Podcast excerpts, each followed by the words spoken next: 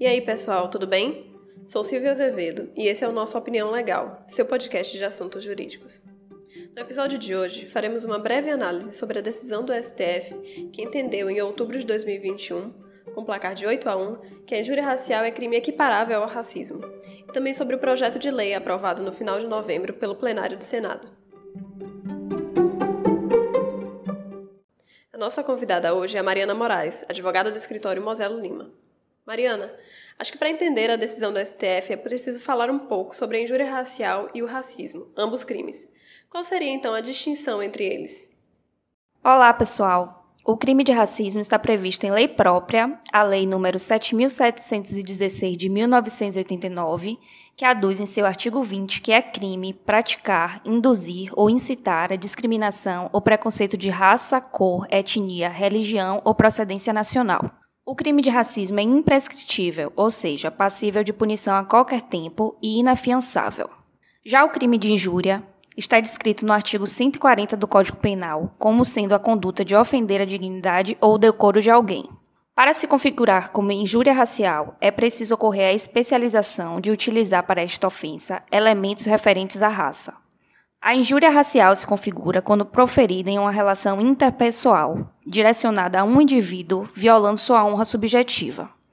Além disso, sob a injúria racial pode operar o Instituto da Prescrição com o decorrer do tempo, ou seja, se não realizada a apuração, essa não geraria mais efeitos punitivos. Significa então que o crime de racismo se configura quando a discriminação é proferida contra a coletividade, enquanto o crime de injúria racial está ligado à ofensa à dignidade de uma pessoa. Com essa distinção, na prática, muitos casos de racismo eram desclassificados juridicamente para injúria racial, crime com punições mais leves e que, depois de um tempo, não pode ser mais punido, diminuindo a efetividade da punição contra a ofensa racial proferida e relativizando e até enfraquecendo a histórica necessidade de combater tais ofensas. Verdade, Silvia. A decisão do STF trata de uma antiga reivindicação dos movimentos sociais contra o racismo de que ofensas racistas interpessoais sejam também consideradas racismo. Inclusive, no habeas corpus número 154248, o ministro Edson Fachin votou pela equiparação da injúria racial ao crime de racismo.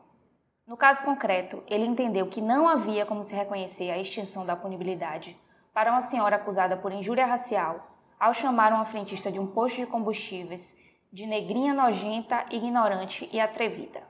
O ministro salientou e aqui utilizamos as suas próprias palavras, que mostra-se insubsistente a alegação de que há uma distinção ontológica entre o racismo e a injúria racial, pois em ambos os casos há o um emprego de elementos discriminatórios baseados naquilo que sociopoliticamente constitui raça, para a violação, o ataque e a supressão de direitos fundamentais do ofendido.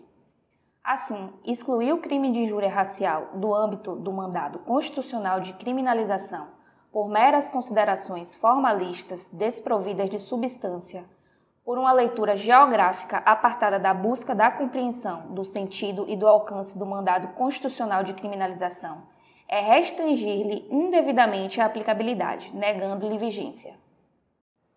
A ordem de habeas corpus, inclusive, foi denegada com a conclusão de que o crime de injúria racial, enquanto espécie do gênero racismo, é imprescritível. E a decisão teve uma grande repercussão no meio jurídico, já que as opiniões divergiam. Uns sinalizam que o judiciário estaria legislando, tendo ocorrido uma suposta violação ao princípio da secularização do direito, que diz que o Estado não deve se utilizar da criminalização para correção moral. Outros, no entanto, afirmam que a decisão foi acertada, já que correspondeu à vontade do legislativo quando criou o tipo legal no Código Penal, ratificando que a distinção entre racismo e injúria racial foi uma criação da jurisprudência. É interessante sinalizar ainda que o projeto de lei número 1240 de 95, que criou o crime de injúria racial no Código Penal, foi proposto pelo à época deputado federal Paulo Paim, que hoje é o proponente do projeto que tipifica a injúria racial como racismo. Qual a sua posição sobre isso? Acredito que de fato a decisão foi acertada, até porque, considerando que a lei é mais sábia que o legislador, não há nem nunca houve que se falar na existência de uma suposta diferença entre racismo, enquanto ofensa a uma coletividade, e injúria racial, enquanto ofensa a um indivíduo em sua honra subjetiva por elemento racial.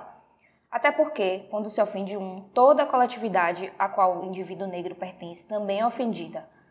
A equiparação, portanto, do ponto de vista prático, é acertada. Tanto sim que, nessa mesma linha de entendimento da decisão do STF, no dia 18 de novembro de 2021, o plenário do Senado aprovou com 63 votos favoráveis o projeto de lei número 4373 de 2020, que tipifica a injúria racial como racismo e aumenta a sua pena, proposta do senador Paulo Paim, que alinha a legislação ao entendimento do Supremo Tribunal Federal. O senador destacou a reivindicação do movimento negro quanto à equiparação da injúria ao crime de racismo, inafiançável e imprescritível. O projeto agora segue para análise da Câmara dos Deputados.